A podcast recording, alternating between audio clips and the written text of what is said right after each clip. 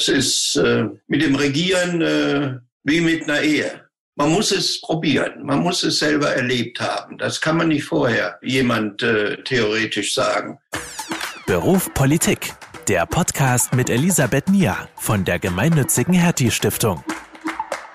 Ich danke Ihnen allen, dass Sie sich Zeit genommen haben, heute für ein besonderes Gespräch dabei zu sein mit Joschka Fischer, Bundesaußenminister AD und ganz besonders danke ich Ihnen natürlich, Herr Fischer, dass Sie heute hier bei uns sind, um über verschiedene Themen zu sprechen. Wir sind ja in einer Zeit großer Umbrüche.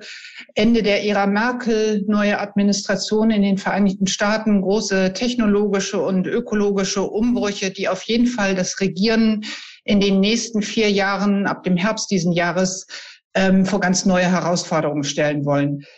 Herr Fischer, wir sind ja hier auch in einer Sonderausgabe unseres Podcasts Beruf Politik. Deswegen würde ich mit Ihnen gerne auch ein bisschen über das Regieren sprechen. Ein Thema, das die Hertie School äh, schon immer sehr beschäftigt hat. Gutes Regieren ist so eine der Gründungsideen gewesen. Ähm, ich würde gerne mit Ihnen zurückblicken auf das Jahr 98, als die Grünen wie auch jetzt quasi ante Portas standen. Viele, einige damit gerechnet haben, dass sie regieren, es ja dann auch tatsächlich so gekommen ist. Wenn Sie nochmal zurückdenken an die Zeit, kurz bevor es losging, welchen Rat würde der Joschka Fischer von heute dem Joschka Fischer von damals geben?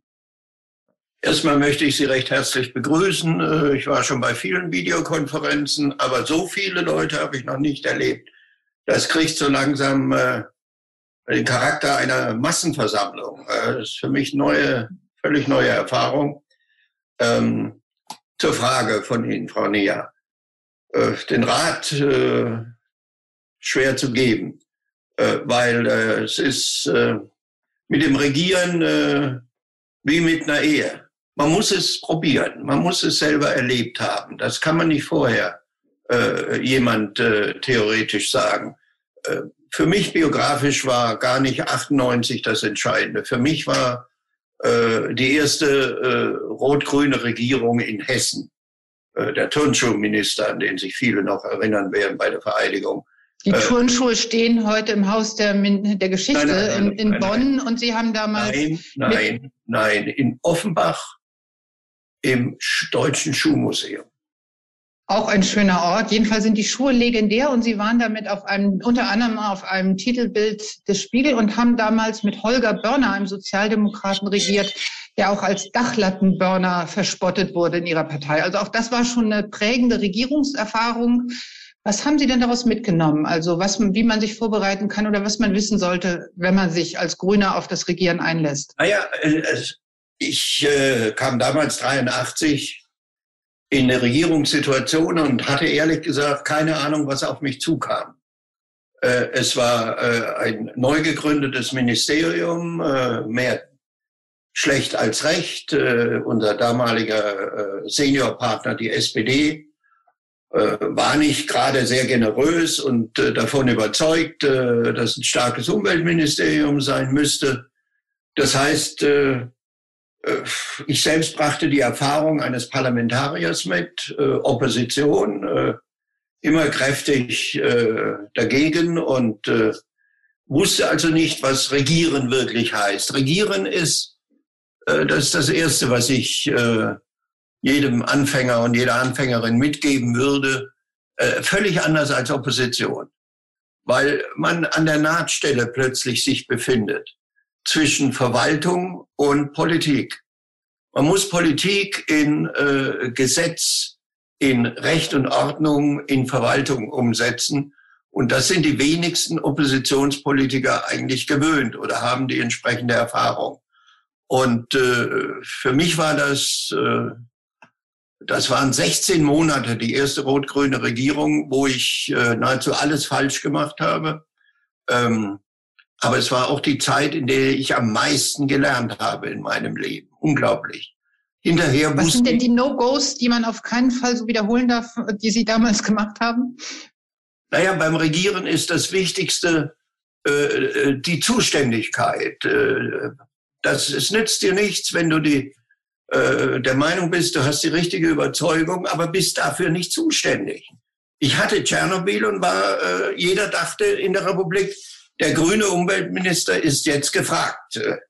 Und äh, ich hatte die Zuständigkeiten einfach nicht. Das war das Erste. Das Zweite ist äh, Personal und Geld. Diese drei äh, Dinge ist für mich das Entscheidende. Die Zuständigkeit, äh, das Personal und das Geld. Äh, und damit musst du dann agieren. Es ist völlig anders als in der Opposition. Äh, das ist eine große Herausforderung. Wem haben Sie sich denn damals am meisten gerieben? An dem Koalitionspartner SPD, an der eigenen Partei oder doch eher an der Wirtschaft, mit der Sie als hessischer Umweltminister ja damals auch einiges ausgefochten haben? An allen, an allen. Allen waren gegen mich äh, damals. Äh, in der Partei, in der Bundespartei hatten die Fundis da sagen, Jutta Dittfurt und andere, ähm, die waren gegen mich, die waren überhaupt gegen das ganze rot-grüne Projekt. Äh, der Koalitionspartner war so lala und äh, auch nicht gerade äh, Feuer und Flamme für das Projekt. Und äh, äh, die Wirtschaft äh, war der Meinung, äh, die Grünen sind der Untergang äh, der deutschen Industrie, der hessischen Industrie. Und äh, dann war die Opposition angeführt von Manfred Kanter damals äh, im Landtag, auch nicht von schlechten Eltern. Also ich musste mich da wirklich nicht äh, äh, beschweren. Ich konnte mich da nicht beschweren. Viel fein, viel eher. Konsequenz war, ich wusste dann, worum, worauf es ankommt. Das heißt, 98 kam ich aus der zweiten rot-grünen Regierung in Hessen unter Hans Eichel äh, und äh, hatte da viel Regierungserfahrung. Der Streit um die Atomenergie, um Hanau und Biblis mit Töpfer äh, spielte eine entscheidende Rolle. Dort lernte ich auch die Feinheiten äh, des Umgangs mit dem bestehenden Recht äh, und der Verbindung zur Politik kennen. Ähm, insofern, als ich in äh, Bonn ankam, äh, war das für mich ehrlich gesagt keine neue Erfahrung. Bevor wir gleich äh, auch noch in die Zukunft schauen, bleiben wir noch mal jetzt bei dem Blick zurück auf diese Zeit 98. Ähm, Sie kamen gestählt sozusagen äh, nach Bonn und haben damals vor allem auch Ihre Fraktion auf Trab gebracht. Ich erinnere das selber noch als Journalistin, wie sehr sich dann also die Abgeordneten, die eigentlich teilweise aus der Ökobewegung kamen und für die das sowieso alles Neuland war in Bonn, dann sich also einarbeiten mussten in alle möglichen ökonomischen oder außenpolitischen Fragen Sie haben damals selbst äh, Aufsätze von Otto Graf Lambsdorff in deren Fächer le legen lassen, damit die sich mit Geldtheorie beschäftigten und solche Dinge, die man sich heute kaum noch ähm, vorstellen kann. Also Sie haben Ihre ganze äh, Fraktion damals sehr so inhaltlich äh, auf Trab gebracht, haben dann aber später auch häufig diesen Churchill-Ausspruch, What makes uh, politician events, selber zitiert. Das klang auch so ein bisschen als ob man sich zwar intensiv vorbereiten kann, es am Ende aber dann doch immer ganz anders kommt. Ist das so Ihr Fazit auch aus dieser Anfangszeit? Das ist richtig, wobei ich es etwas präziser formulieren würde. Eine gute Vorbereitung äh, ist äh, sehr viel wert. Äh, man kann dabei nur gewinnen. Aber dass es so kommt, äh, dafür gibt es keine Garantie. Äh, schauen Sie, äh, ich wusste damals, 98, äh, dass wir äh, in Richtung äh, der, des Kosovo-Krieges gehen werden. Da musste man kein Prophet sein.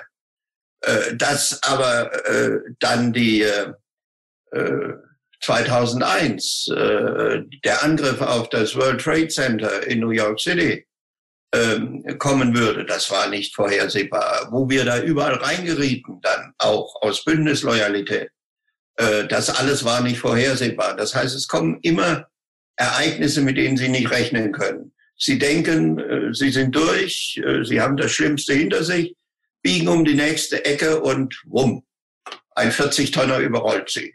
Das ist die Realität. Ich glaube, das ist ein Satz, den auch zum Beispiel Sie wahrscheinlich, Herr, Herr Weise, gut nachvollziehen können, da sich auch so zum Beispiel aus der Perspektive der BA oder des BAMF auch mit viel mit externen Schocks der anderen einen oder anderen Weise zu tun hatten. Und das erleben wir jetzt im Moment in der Corona-Pandemie auch ähm, alle. Was man sich vielleicht auch im Nachhinein noch mal ein bisschen fragt, so zu dieser 98er Zeit im Vergleich zu heute, wie viel kann man eigentlich vorher verabreden? Also im Moment laufen ja hier in Berlin alle möglichen Gespräche zwischen Schwarzen und Grünen und allen möglichen anderen Zirkeln, teilweise schon seit Jahren, die irgendwie so im Vorfeld versuchen, sich so ein bisschen einzustimmen Das haben Sie ja damals auch gemacht. Legendär sind ja also diese Berichte, wie in der Kneipe Provinz da irgendwie auf, auf Bierdeckeln aufgezeichnet wurde, wer was machen soll. Ähm, ist das machbar? Also kann man vorher, war das damals eigentlich vorher schon alles geklärt, dass Sie zum Beispiel Vizekanzler werden wollten und Außenminister oder wird darum tatsächlich dann ab dem Punkt der Wahlnacht, wenn es dann klar ist, nochmal ganz neu gerungen? Also die, die Provinz, das war Jahre zuvor.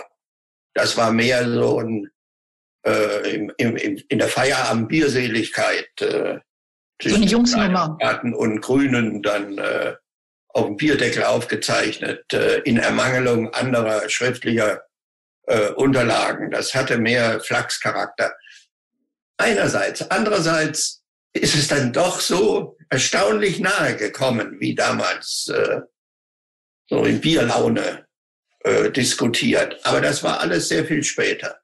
Mhm. Die, ähm, es spielte eine entscheidende Rolle. Gerhard Schröder war Ministerpräsident geworden in äh, Niedersachsen, äh, Jürgen Trittin stellvertretender Ministerpräsident, ich war stellvertretender Ministerpräsident in Hessen unter Hans Eichel. Das heißt, Regierungserfahrung spielte da schon eine Rolle und äh, insofern hat sich das dann später auch in der Aufstellung der Parteien, in der Personalaufstellung wiedergespiegelt. Es kam schon sehr erstaunlich nahe an die ganze Sache ran. Also aus der Zeit kommt ja auch der Ausspruch von Ihnen. Es gab damals diese berühmten Bilder da, wo Sie da mit Sektgläsern äh, stehen, mit, mit Gerhard Schröder und Oskar Lafontaine. Wir haben damals schon immer gesagt, und damit sind wir dann vielleicht bei der nächsten Regierung, die sich hier in Berlin in der Zeit nach Angela Merkel auf die äh, Ministerien äh, vorbereitet oder auch die dann übernehmen wird. Ähm, Sie haben damals eigentlich äh, mal versucht zu sagen, dass äh, Koalitionen, so Ihre Worte, keine Liebesheiraten sind, sondern dass es eher so ist wie bei Bauern, wo die Höfe zusammengelegt werden, so dass die Grundstücke passen, so sinngemäß. Ähm, die genaue Formulierung weiß ich nicht mehr. Glauben Sie, wenn Sie jetzt so heute auf Ihre Partei, die Grünen, gucken, auf Annalena Baerbock und Robert Habeck oder auch die vielen anderen, muss man denen das noch sagen heutzutage oder ist da nicht eher das Gegenteil, dass eigentlich alle Beteiligten komplett äh, desillusioniert an sowas wie Schwarz-Grün herangehen oder auch andere Regierungskonstellationen, möglicherweise eine grün-rot-rote Regierung. Also hat eigentlich heutzutage noch jemand so die Anmutung, dass eine Regierung ein Projekt sein könnte und dass es sowas wie so, ja, so große inhaltliche Verbundenheit gibt oder gehen nicht inzwischen alle sehr abgeklärt an sowas heran, vielleicht zu abgeklärt? Das glaube ich nicht. Äh, ich denke, die, es sind die Wählerinnen und Wähler, äh, die äh, über die Ehe entscheiden namens Koalition. Also gewissermaßen eine Zwangsvermählung. Und dem können sich demokratische Parteien nicht entziehen, dürfen sich nicht entziehen. Auf der anderen Seite glaube ich nicht, dass eine neue Konstellation ohne ein Projekt ohne eine Idee, lassen Sie es mich präziser sagen, eine gemeinsame tragende Idee äh, von Bestand sein kann angesichts dieser Unwägbarkeiten, über die wir gerade zuvor gesprochen haben. Äh, insofern rate ich dringend dazu, eine Idee zu entwickeln. Äh, sonst äh, wird es äh, sehr, sehr schwer. Haben Sie denn eine? Die heimliche Überschrift über einen möglichen, zum Beispiel schwarz-grünen Koalition? Ich hätte, würde ich Ihnen nicht sagen. Das ist nicht meine Aufgabe hier, die Regierung äh, in, in, in Berlin äh, zu festzulegen oder unsere Leute gar festzulegen. Nein, nein, das kommt die Journalistin bei Ihnen wieder durch. Na, na, ich, ich wollte jetzt eigentlich gerne äh, ein bisschen die Wunschliste von Joschka Fischer ähm, herausfiltern. Wir können es ja vielleicht mit Ihren Buchtiteln mal versuchen. Ähm, so ein Großthema könnte ja zum Beispiel auch eine neue Außen- und Sicherheitspolitik ähm, sein. Sie haben selber mehrfach immer wieder über so die Renaissance des Westens gesprochen oder sie gefordert, den, den Zusammenhalt. Sie haben sehr enge Verbindungen in die Vereinigten Staaten, ähm, ganz stark, glaube ich, zur früheren Außenministerin Madeleine Albright, mit der Sie auch, ähm, auch, auch nach Ihrem Ausscheiden aus dem Amt in unterschiedlichen Funktionen immer wieder zusammengearbeitet haben, zu tun haben, aber auch zu vielen anderen ähm, ist denn aus Ihrer Sicht jetzt mit dem Wechsel der, ähm, äh, der, in der, der Präsidentschaft in den Vereinigten Staaten und auch diesem offensiven Werben von Joe Biden um westliche Gemeinsamkeiten, zum Beispiel auf der Münchner Sicherheitskonferenz, alles wieder im Lot? Alles im Lot ist es nicht, aber ich will mit einer Gegenfrage antworten. Wo säßen wir denn heute, äh, wenn Donald Trump gewählt worden wäre? Stellen Sie sich das mal vor, welches Chaos äh, da auf uns zurollen würde. Und äh, äh, Trump wäre ja wiedergewählt, dann würde er sich ja als Gott gesandt begreifen. Das dürfen wir ja nicht vergessen. Aber aus meiner Sicht wäre das äh, eine ziemlich äh, furchtbare Situation geworden. Und parallel dazu haben wir es ja mit dem Aufstieg äh, Chinas und der offenen Rivalität zwischen den beiden Großen im 21. Jahrhundert zu tun. Das kommt ja sozusagen verschärfend hinzu. Äh, also die Wahl von beiden war ein entscheidender Schritt in die richtige Richtung. Nicht mehr und nicht weniger. Und äh, für uns Europäer äh, ist äh, damit äh, allerdings die Herausforderung mitnichten zu Ende. Äh, wenn das in vier Jahren wieder ein Nationalist wird in den USA, dann haben wir Zeit äh, verloren und äh, sind in einer ziemlich schwierigen Situation. Äh, ich glaube nicht, dass Trump nochmal antreten wird, aber seine Ideen sind nach wie vor äh, in den USA unterwegs. Wir dürfen nicht vergessen, die, fast die Hälfte der Wählerinnen und Wähler in den USA haben Trump nach vier Jahren Erfahrung mit ihm gewählt. Das ließ sich nicht mehr abbuchen unter äh, einem Unglück. Wir haben es nicht gewusst, man hat es nicht gewusst, man hat es nicht für möglich gehalten äh, ist nicht zur Wahl gegangen äh, aus diesen Gründen etc., sondern das war eine bewusste Entscheidung.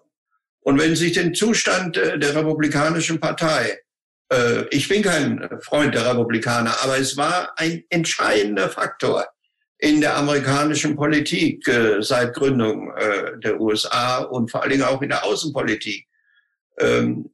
Amerikanische äh, republikanische Präsidenten haben äh, Großes geleistet äh, in der Zeit des Kalten Krieges und äh, der Vater von George W. also äh, hat äh, die deutsche Einheit ganz entscheidend gefördert. Das darf man auch nicht vergessen. Die Erfahrungen mit republikanischen Präsidenten waren alles andere als schlecht, bis dann Donald Trump kam. Dann war das war die Kehrtwende schon George W. Bush war eine große Herausforderung. Aber Donald Trump, das war äh, sozusagen dann äh, die klare Ansage äh, des Bruchs. Das alles äh, ist durch Joe Biden sozusagen wieder ein Stück weit zurückgedreht. Und äh, wir haben eine neue Chance, aber das wird voraussetzen, dass wir Europäer uns äh, ganz anders engagieren in der Außen- und Sicherheitspolitik. Das heißt nicht, jede jeden Fehler äh, akzeptieren und mitmachen. Da wäre ich entschieden dagegen. Die schwierigste Frage wird sein, äh, unser Verhältnis zu China, äh, weil die USA und Europa da unterschiedliche Interessenlagen haben. Nehmen Sie Deutschland. Unser wichtigster Handelspartner ist China. Der zweitwichtigste. Dürfen Sie raten, wer das ist? Das sind die USA. Das heißt, wenn wir da in eine volle Konfrontation gehen, können wir nur verlieren. Auf der einen oder auf der anderen Seite, wenn wir Pech haben, auf beiden Seiten. Wir werden also ein Interesse daran haben, äh, die beiden Großen äh, eher äh, zu einem Ausgleich zu bringen. Das wird alles andere als einfach. Mhm. Aber unserem Interesse entspricht das. Auf der anderen Seite, was die Werte betrifft, sind wir klar im Westen verankert und äh, im Transatlantismus verankert. Das muss man den Chinesen äh, ebenfalls äh, in aller Deutlichkeit äh, übermitteln. Es wird eine ganz schwierige Lage.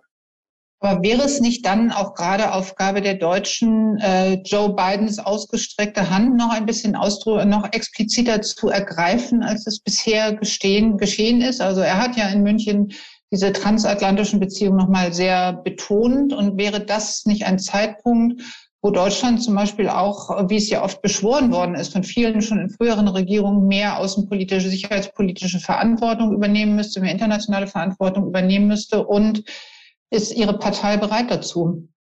Das müssen Sie meine Partei fragen. Ich bin da nicht mehr aktiv. Äh, ich denke, es äh, wäre überaus äh, sinnvoll. Meine Partei würde sich verstärkt engagieren, wobei sie das ja tut in der ganzen Menschenrechtsfrage, in der Beziehung zu Russland, zur Ukraine etc., hat meine Partei eine Position, die ich äh, sehr gut finde und ein Engagement, das äh, hoffentlich so erhalten bleibt. Ähm, also an dem Punkt habe ich da äh, keine Kritik zu üben. Ähm, mehr die ausgestreckte Hand. Ja, würde mich freuen. Äh, wenn es zu einer Einigung käme mit äh, Nord Stream 2 zwischen den USA und Deutschland. Das hieße auch eine Einigung innereuropäisch. Es wird ja oft behauptet äh, von Regierungsvertretern, das ist eine europäische Angelegenheit, da lassen wir uns nicht reinreden. Dann sprechen Sie mal mit unseren östlichen Nachbarn und mit einigen anderen darüber. Da werden Sie wenig Zustimmung finden. Ich fände es auch gut, wenn wir diese Debatte über die eingegangenen Verpflichtungen Deutschlands äh, im Sicherheitsbereich äh, möglichst zügig beenden würden, die Zwei-Prozent-Debatte. Aber was äh, heißt beenden, indem man dieses Ziel erfüllt? Indem man äh, massiv in die Richtung äh, der Erfüllung dieses Ziels geht, weil äh, in den USA können sie keinem, auch dem größten Anhänger äh, der äh, NATO und des transatlantischen Bündnisses, klar machen, warum die Europäer nicht mehr an Verantwortung für ihre eigene Sicherheit übernehmen. Und stellen wir uns mal vor, Trump wäre wiedergewählt worden. Das hätte die NATO meines Erachtens nicht mehr überstanden auf Dauer. Dann wäre es sehr viel teurer geworden für uns. Zu glauben, äh, die Alternative ist zwei Prozent äh, NATO-Verpflichtung oder, oder was? Eine sehr viel teurere und riskantere Alternative. Das muss man immer klar betonen. Also da sind Dinge möglich, wären möglich, die ich mir wünschen würde, äh, dass man die an ausgestreckter Hand äh, äh, macht. Und äh, am Ende wird man doch gezwungen sein, es zu tun.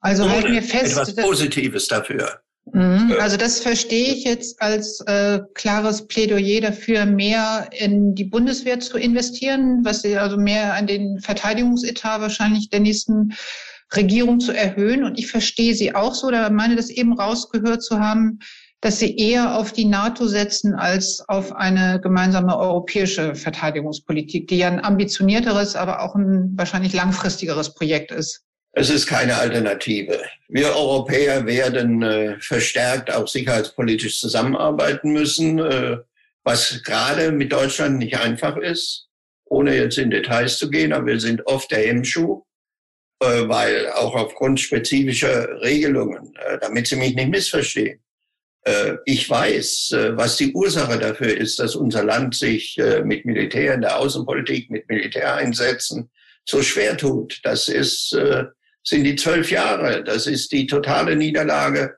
vom 8. Mai 1945. Das ist die Teilung des Landes über Jahrzehnte hinweg. Äh, all das hat die Deutschen, wenn ich das verkürzt sagen darf, äh, unabhängig zu den Parteien, eigentlich zu Pazifisten gemacht. Damit wollen wir nichts mehr zu tun haben. Wir hatten das Glück, dass äh, unser größter äh, späterer Partner und ursprünglicher Feind, die USA, diese Rolle für uns übernommen haben. Und das ist zu Ende gegangen. Das muss man einfach sehen. Das heißt, wir sind in einer schwierigen Situation, äh, psychologisch auch, die ich sehr gut nachvollziehen kann. Etwas tun zu müssen, wovon wir uns eigentlich verabschiedet haben. Äh, Deutschland ist Zivilmacht geworden und ist es nach der Einheit geblieben. Äh, insofern äh, versuche ich auch im Gespräch mit äh, amerikanischen Freunden oder europäischen Partnern, diese Schwierigkeit immer wieder klarzumachen, warum wir uns so schwer tun, diesen Schritt zu tun, womit die Franzosen relativ wenig Probleme haben oder die Briten oder andere, Niederländer, Italiener. Aber wir haben damit einfach große Probleme. Und ich kann nicht sagen, es ist falsch, dass wir damit Probleme haben. Wer unsere Geschichte kennt, weiß, das war ein überaus vernünftiger Schritt. Nur, wir kommen in eine neue äh, historische Situation. Das muss man auch sehen. Wie ist denn das zu leisten? Also würden Sie sagen, zum Beispiel die Abschaffung der Wehrpflicht ist im Nachhinein ein, ein Fehler gewesen, weil das auch einfach nochmal eine größere Distanz geschaffen hat? als es in anderen äh, Ländern ist, zur, zum Beispiel zur Bundeswehr oder einfach weniger Verständnis für sicherheitspolitische Fragen und Themen da ist? Ob es ein Fehler war, das weiß ich nicht. Es gibt mittlerweile ernstzunehmende Fragen. Und äh, die Wehrpflicht wurde ja nicht abgeschafft äh, aus den Gründen, die ich genannt habe, sondern die Wehrpflicht wurde aus äh, Gründen äh, abgeschafft, dass sich das ganze äh, Sicherheitsprofil verändert hat, dass äh, eine Wehrpflichtarmee nicht mehr ähm, in die Zeit zu passen schien. Ähm, da mag man mittlerweile vieles äh, kritisch oder selbstkritisch auch sehen, aber das äh, ist nichts, was ich beurteilen kann. Auf der anderen Seite, äh, es ist, wenn Sie so wollen, äh, es ist eine der positiven Traditionen, die die alte Bundesrepublik auf das Vereinigte Deutschland übertragen hat. Äh, dieses nie wieder. Wir wollen damit eigentlich nichts zu tun haben. Wir waren mit der Arbeitsteilung, äh, der große Bruder auf der anderen Seite des Atlantiks ist für die harten Realitäten der Machtpolitik auf globaler Ebene zuständig. Ähm, wir verstehen davon nichts und wollen davon auch ehrlich gesagt nichts verstehen. Waren wir eigentlich sehr zufrieden. Und das muss sich jetzt schrittweise ändern. Das kommt auf die neue Regierung zu. Ähm, kann das auch sowas wie eine historische Aufgabe für die Grünen sein, so wie ja meinetwegen die, die rot-grüne Regierung damals die Arbeitsmarkt- und Sozialreformen gemacht hat, Deutschland auf diese sicherheitspolitischen ich soll Sie nicht immer nach Ihren Nachfolgern fragen, ich merke schon. Das äh, ist ebenfalls so eine Erfahrung. Ähm, Sie können sich die Zeit und damit auch die Herausforderungen nicht aussuchen. Damals 98 hieß es, ist doch alles viel zu spät. Es kommt mindestens vier Jahre zu spät, die rot-grüne Regierung.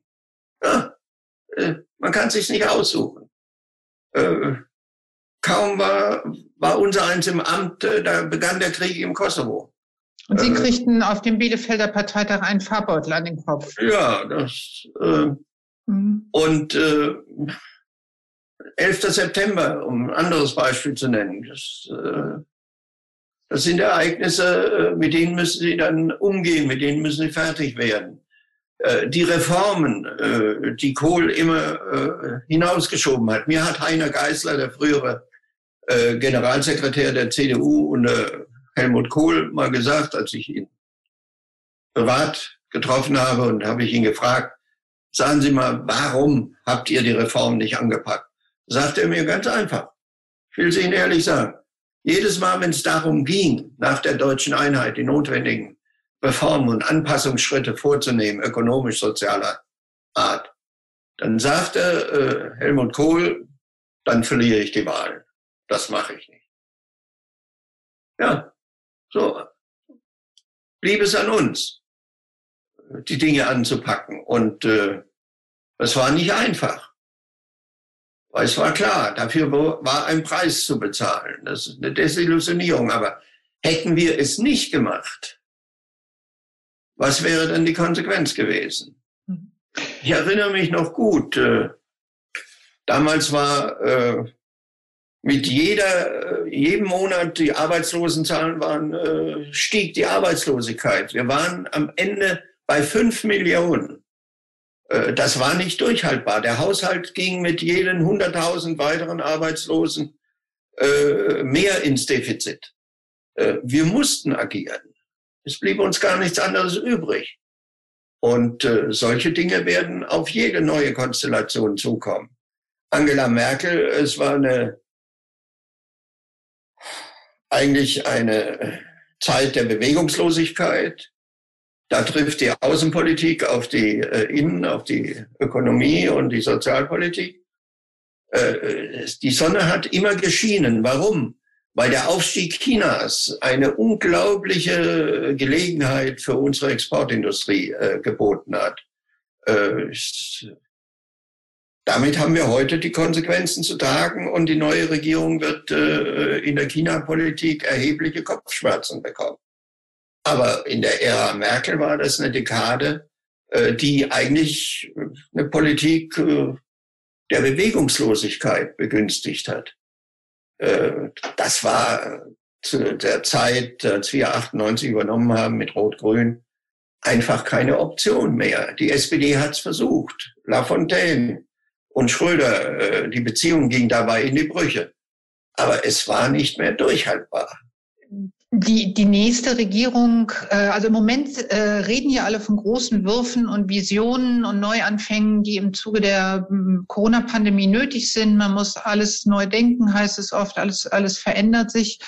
Und tatsächlich, das haben wir beide im, im Vorgespräch so übereinstimmend festgestellt, ist das oft nur die Einleitung, damit, nach der dann alle das wiederholen, was sie eigentlich sowieso schon immer gefordert haben. Und tatsächlich ist vieles gar nicht so visionär, was im Moment vorgeschlagen und geäußert wird ähm, wie, wie es angekündigt wird oder wie es, wie es daherkommt. Was glauben Sie denn, wie groß ist die Bereitschaft, äh, nach der Bundestagswahl im, im Herbst wirklich äh, neue Kapitel aufzuschlagen? Also wir haben das ja in den USA gesehen, dass die Regierung Biden mit einem großen Gestaltungsanspruch äh, antritt und zum Beispiel auch bei Klimathemen, bei ökologischen Themen, aber auch bei außenpolitischen Themen sehr schnell und sehr ambitioniert handelt. Glauben Sie, sowas steht uns in Deutschland auch bevor?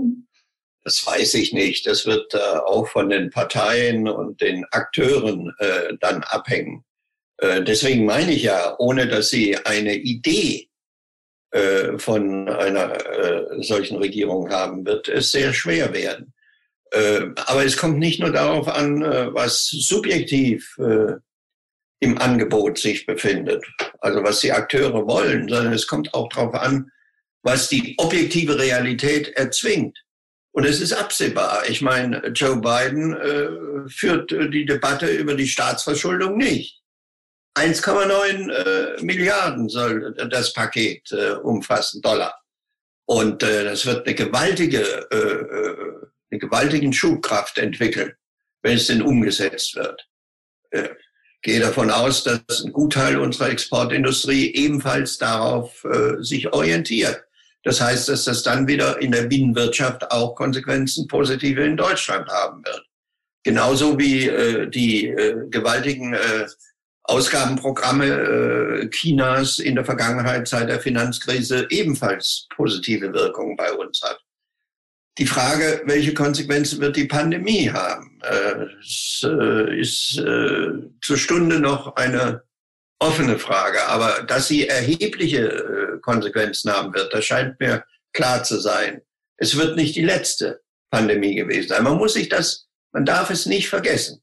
Ein mikroskopisch kleines Virus, nicht sichtbar, nicht wahrnehmbar, ähm, bringt die Weltwirtschaft innerhalb von, man könnte fast sagen, von Tagen zum Stillstand. Die Weltwirtschaft, nicht nur eine Kontinent oder eine äh, äh, große, bedeutende Volkswirtschaft, die gesamte Weltwirtschaft zum Stillstand, der Welthandel, alles äh, wurde zu Stillstand gebracht. Die Rolle von Markt und Staat äh, hat sich verkehrt. Äh, die Frage, äh, ist Keynes tot? Es ist im Gegenteil, eine, eine äh, Wiederauferstehung ohne Gleichen, was wir da gegenwärtig erleben. Eigentlich viele Träume der linkesten Grünen von früher sind übererfüllt worden in der Pandemie. Die Frage ist ein bisschen, ob sich das, wie es weitergeht. Da würde ich Sie gerne so mal nach Ihrer Beobachtung ja, fragen. Glauben Sie, dass viele Deutsche durch diese Krise verstärkt zu Ökos werden, also auch in Zukunft weniger fliegen, anders konsumieren, ähm, mehr Zeit ähm, äh, jenseits des Arbeitsplatzes verbringen wollen? Glauben Sie, dass es so ein, äh, ein, ein, ein, ein Mentalitätswandel erzwingt? Nicht unmittelbar, aber es macht doch klar, dass die Justierung äh, unserer modernen Zivilisation, unserer äh, industriellen Zivilisation irgendwie nicht gestimmt hat. Und hinter der Pandemie taucht ja eine viel größere Herausforderung äh, der äh, globalen Veränderung des äh, Weltklimas auf. Und da gibt es keine Impf Impfung dagegen, da gibt es keine äh, Option auf eine mögliche Therapie. Äh, sondern das ist eine Herausforderung an die Art und Weise, wie wir leben und wie wir produzieren. Und äh, ich gehe davon aus, dass diese Krise immer wichtiger wird. Sie sehen das ja an der Reaktion der Finanzmärkte, Sie sehen das an der Reaktion auch der Wirtschaft. Äh, weder äh, Bill Gates noch äh, äh Larry Fink, äh, der Chef von BlackRock, sind Grüne, sondern es sind in der Wolle gefärbte äh, amerikanische Unternehmer. Mhm. Zur Wirtschaft hätte ich noch eine Frage und dann eine Schlussfrage. Da Sie sich jetzt mit ähm, Ihrer Beratungsfirma ja auch so an der Nahtstelle Politik, Wirtschaft bewegen, mit der Politik nach wie vor viel Kontakt haben, aber eben auch Unternehmen beraten, wie schätzen Sie denn die Veränderungsbereitschaft der ähm, deutschen Unternehmen oder auch der, die, deren Ungeduld ein? Also Larry Fink hat ja in der Tat, ähm, als der BlackRock-Chef hat sehr bemerkenswerte Texte in letzter Zeit äh, geschrieben, so mit dem Tenor Embrace it, Klimawandel als Chance, äh, jetzt investieren, da gibt es großes Wachstumspotenzial. Also ähm, äh, in, in einer Weise, wie man das vielleicht vor ein paar Jahren äh, gar nicht für möglich gehalten hätte. Ist das das, was Sie aus der Wirtschaft auch vernehmen oder lassen sich eher Leute von Ihnen beraten, die wissen wollen, wie man grüne Gesetze im Fall der Fälle umgehen könnte? Nein, äh, was, was absehbar ist, ist, äh, ich meine, was wird denn die Zukunft unseres Landes sein? Schauen Sie sich mal unsere Abhängigkeit von der Volksrepublik China an. Äh, welche Zukunft wird denn die deutsche Automobilwirtschaft, wo Hunderttausende oder Millionen von gut bezahlten Arbeitsplätzen davon abhängen. Mittlerweile äh, von Entscheidungen in Peking dominiert wird. Was wird denn unsere Zukunft sein? Womit werden wir denn als ein kleines Land, wir sind nach wie vor eine große industrielle Volkswirtschaft, aber mit die Bevölkerung ist verglichen zu den USA, verglichen auch äh, äh, mit China, mit den anderthalb Milliarden Menschen, äh, eigentlich winzig.